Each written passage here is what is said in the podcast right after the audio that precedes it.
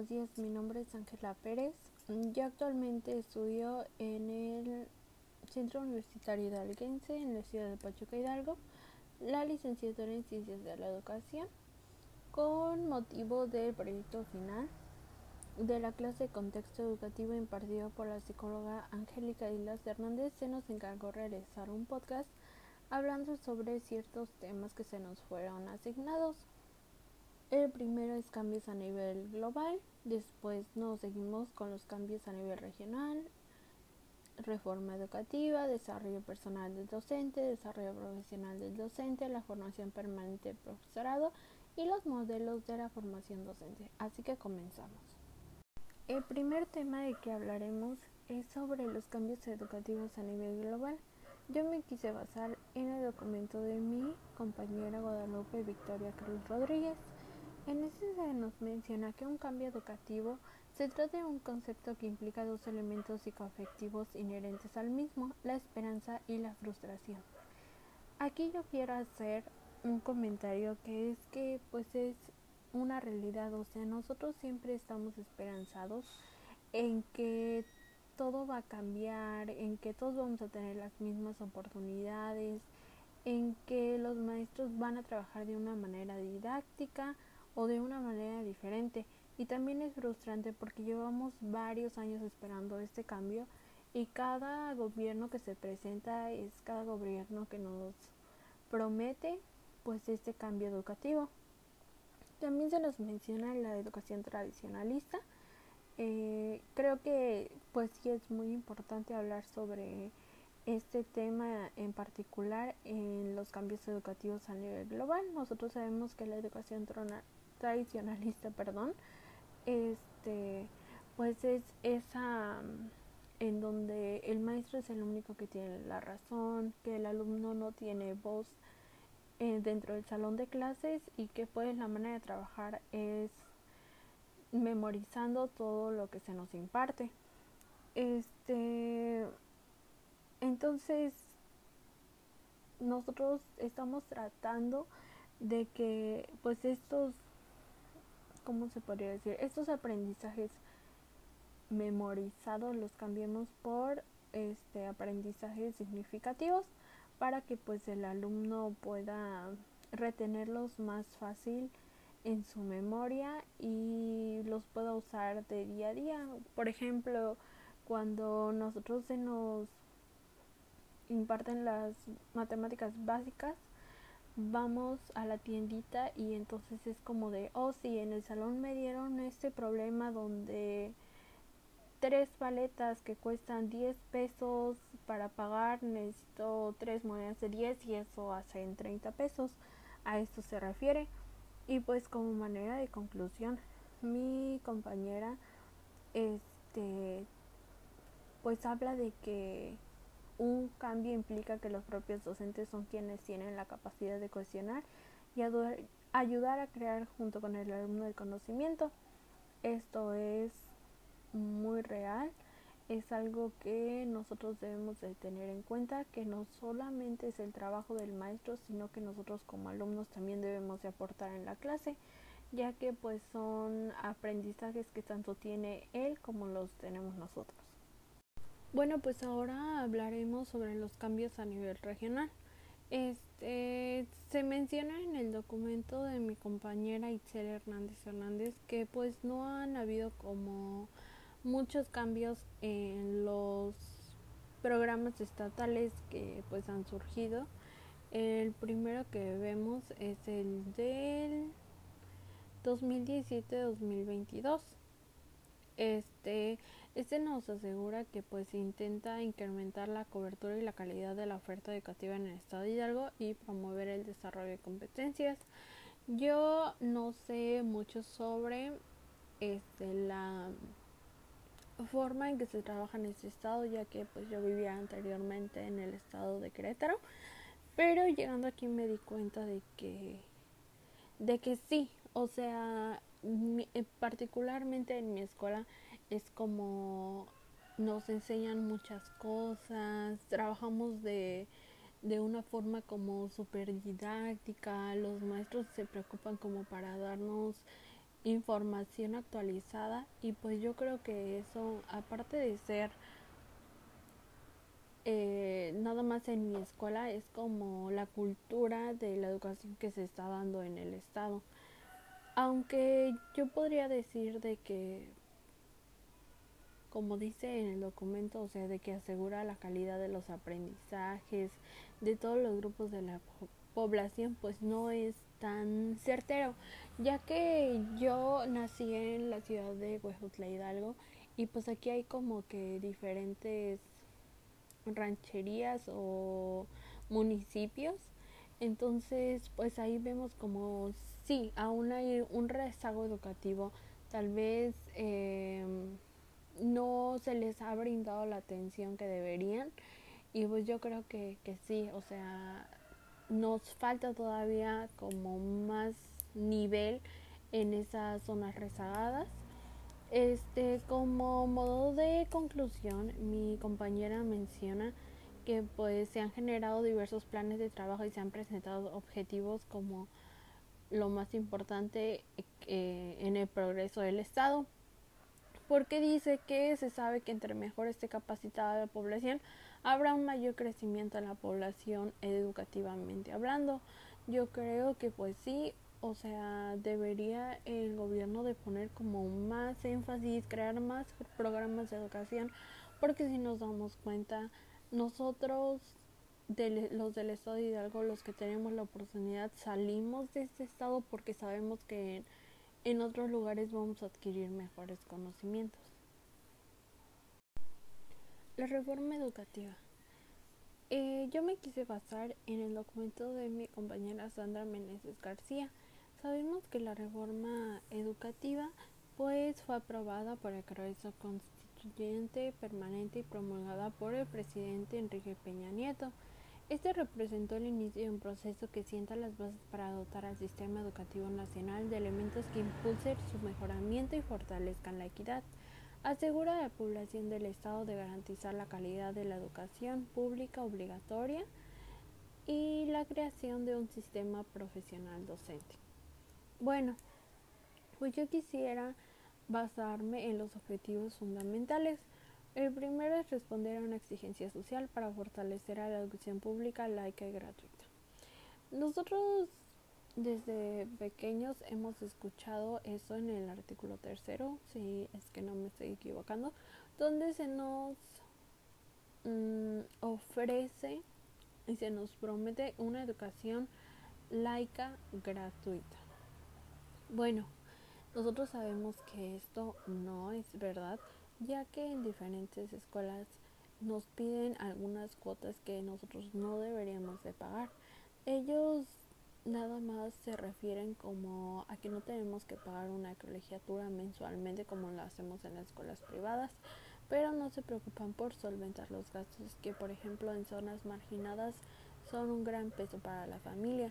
Ya hablando del uniforme, los materiales y el transporte, aunque personalmente hablando, este yo estuve en una primaria pública aquí en el estado de Hidalgo, en la ciudad de Huejutla, y pues se me proporcionaba al principio del bimestre este mis materiales los que dan son de muy baja calidad, unos son los que piden porque pues sabemos que los maestros exigen cierto tamaño y color de forrado de las libretas. El segundo objetivo es establecer un servicio profesional docente con reglas transparentes que respetan los derechos laborales de los maestros, mm, poniéndonos en los zapatos de los maestros sabemos que no solamente trabajan en el aula de clases, sino también que tenemos que trabajar eh, fuera de nuestro horario. necesitamos hacer nuestras secuencias didácticas, tenemos que actualizarnos, a veces les dan cursos a los maestros y pues yo creo que, que sí, o sea, eh, sí se establece un servicio profesional, pero pues a veces no se respetan esos derechos laborales. El tercero es sentar las bases para que los elementos del sistema educativo nacional sean evaluados de manera imparcial, objetiva y transparente. Yo me he topado con varios casos en donde los maestros que me imparten clases ni siquiera saben algo de pedagogía o educación.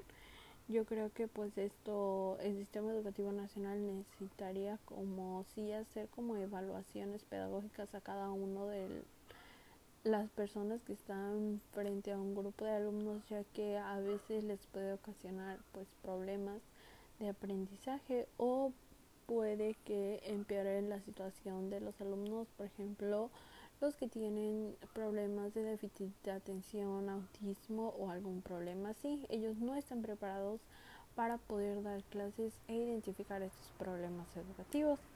Este, como modo de conclusión, mi compañera pone que las reformas del 2013 al artículo 3 constitucional y a la Ley General de Educación establecen el propósito de fortalecer la autonomía de gestión de las escuelas públicas. Para tal fin, la Ley General de Educación señala que las escuelas administrarán en forma transparente y eficiente los recursos que reciban para mejorar su infraestructura. Yo creo que pues sí, o sea, el gobierno tiene como esta promesa de darnos buenos planteles, darnos buenos materiales, darnos buenos maestros, pero a veces no le dan la importancia de, ir a las escuelas y ver que en realidad se está cumpliendo. El desarrollo personal del docente. Yo me basé en el documento de mi compañera Erandi Paola Moreno García.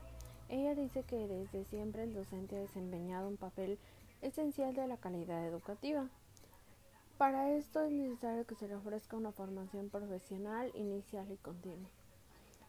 Mi opinión es que esto es verdad porque pues el maestro es el que imparte los conocimientos, entonces pues siempre tiene que estar actualizándose para que los alumnos los puedan entender mejor. Este bueno, dice que en la actualidad el ejercicio docente a partir de una cultura individual a una cultura colectiva. ¿Pero a qué se refiere esto? Bueno, esto quiere decir que ahora se trabaja mejor en equipo. Hay escuelas en donde, por ejemplo, hay un grado de quinto A y B, entonces es importante que los profesores del A y el B tengan comunicación para que los alumnos no se atrasen y la educación sea homogénea, o sea, la educación que se les imparte en clase también para solucionar los problemas que se presenten, ya sean educativos, tanto como emocionales, como pues de cualquier índole, ¿no? Es importante trabajar igual en equipo porque pues así hacen una recopilación de puntos de vista y pues se pueden buscar como otras maneras de solucionar los problemas que se presenten. El desarrollo profesional del docente. Yo elegí el documento de mi compañero Jesús Nicolás Maldonado y él dice que pues se plantean ciertas estrategias para desarrollar de manera adecuada una profesión, considerando que en la actualidad existe una variedad de casos con dificultades para ello. Es por eso que pues se busca la manera de mejorar la calidad educativa y pues igual se buscan como estrategias y modelos educativos diferentes pues para que los alumnos se apropien correctamente de los conocimientos. Em, igual menciona que el ámbito laboral puede ser muy útil porque permite desarrollar diferentes habilidades ante el desarrollo profesional docente. Mm, yo digo que entendí muy bien este documento, leí dos, pero por mi parte me suena a que el desarrollo profesional del docente es como cuando un profesor va y toma cursos para estar actualizado y pues como ya lo había mencionado antes, o sea, así poder crear aprendizajes significativos. La formación permanente del profesorado.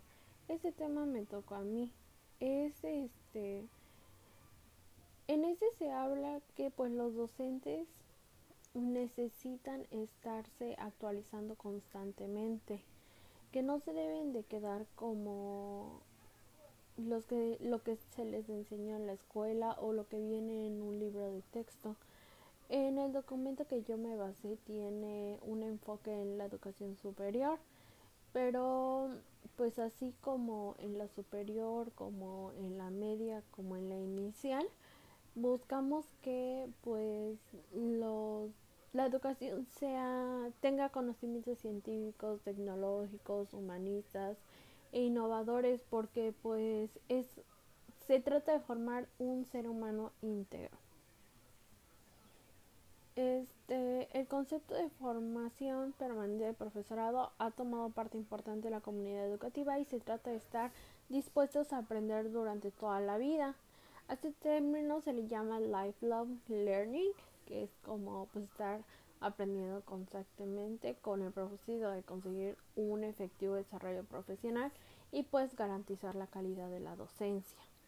Este, como conclusión, la formación permanente trata de asegurar el conocimiento sea eficaz para elevar la calidad de la acción educativa y también que es un derecho y una obligación de los profesores, así como una responsabilidad de las escuelas que te están ofreciendo este ese producto, porque al fin y al cabo es la educación la tenemos que ver un producto. Si tú estás pagando por algo, pues ellos te lo tienen que este entregar bien, no solamente tienes que preocupar por la ropa o los zapatos, la educación es algo fundamental y algo que le tenemos que tener una pues una una importancia, o sea, todo el tiempo debemos de asegurarnos que tanto a nosotros como estudiantes como futuramente a nuestros hijos se les brinde una buena educación.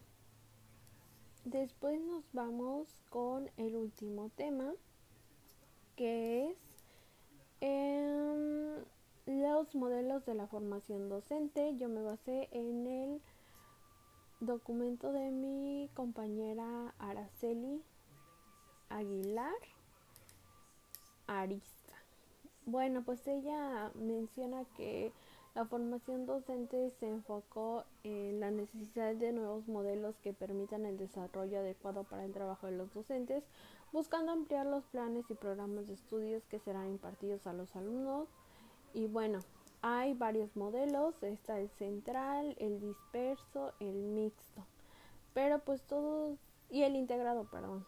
Este, pero pues en conclusión, todos los modelos de la formación docente están en constante cambio porque pues no, o sea, hay, hay muchos avances, ¿no? Hay muchos avances históricos, muchos avances tecnológicos y pues las necesidades de aprender no son las mismas. Como de conclusión, yo quisiera mencionar que nosotros como alumnos tenemos que tener en cuenta todo esto, o sea, toda esta historia, todo el trasfondo fondo de la educación, que no nada más es hacer una una secuencia didáctica, no es nada más poner una diapositiva, o sea, son un buen de cosas, hay documentos, hay modelos, hay planes, hay este está implicado el gobierno, está implicado, o sea, tú como profesor no solamente es ir dar la clase, sino que también tienes que prepararte tanto profesionalmente como personalmente.